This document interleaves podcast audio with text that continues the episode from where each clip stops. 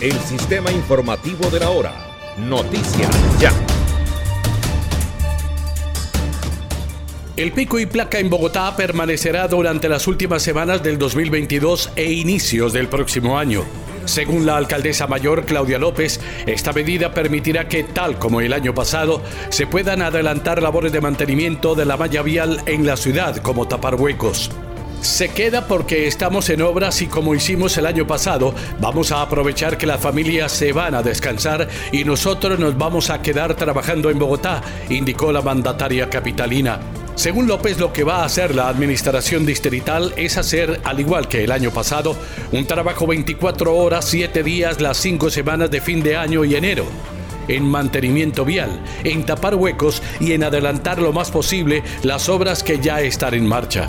Queremos recibirlos por todo lo alto, pero para poder hacer todos esos trabajos necesitamos mantener el pico y placa para que la movilidad también pueda fluir, concluyó la alcaldesa. Descarga gratis la aplicación Red Radial. Ya está disponible para Android y encuentras siempre una radio para tu gusto. Los productos ultraprocesados tendrán que llevar el sello octagonal con fondo negro en el empaque, pues el Ministerio de Salud anunció el reglamento de las etiquetas en estos alimentos. La ministra de Salud, Carolina Corcho, confirmó que ya fue radicada la resolución en la que se exigirá este etiquetado en los productos con excesos de grasas trans. Vamos a expedir la resolución 2492 reglamentaria de la ley 2120 y también atendiendo el fallo del Consejo de Estado en el cual estamos reglamentando el etiquetado frontal. Y estamos reconociendo ya en esta resolución como reglamentación el sello octagonal con fondo negro donde se habla del exceso de grasas trans y también el exceso de edulcorantes, de tal manera que esto tenga impacto positivo en la alimentación de ciudadanos, niños y niñas que podrán ver en los productos estos sellos para que puedan cuidar su alimentación de manera saludable.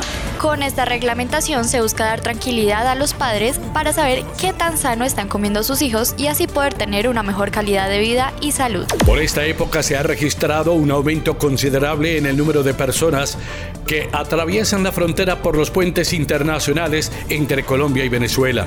El mayor número de personas se observa en el puente Simón Bolívar, que conecta a Villa del Rosario con el municipio fronterizo de San Antonio del Táchira. Según datos de las autoridades, por lo menos unas 40.000 personas transitan por este lugar. Muchas de ellas vienen a Colombia en busca de medicinas, alimentos, realizar compra de repuesto de automotores y una mínima cantidad se quedarán varios días con sus familias para pasar la Navidad y el fin de año. Los transportadores venezolanos reportan un aumento en el número de viajeros, los cuales tienen como destino en su mayoría el centro del país y en segundo lugar el estado Táchira. La sorprendente selección de Marruecos ya está lista para su juego de semifinales ante Francia, pero con varios obstáculos a los cuales sobreponerse. El principal de ellos es el estado físico de su plantel y es que el entrenador Wally Ragrawi no tiene equipo completo y está lejos de tenerlo. Primero porque Masraoui y Nayef Aguert salieron con problemas físicos del partido de octavos de final ante España. No pudieron jugar contra Portugal y están en serio riesgo de perderse el duelo ante los franceses. Este fue el sistema informativo de la hora en Radio Ya. Noticias Ya.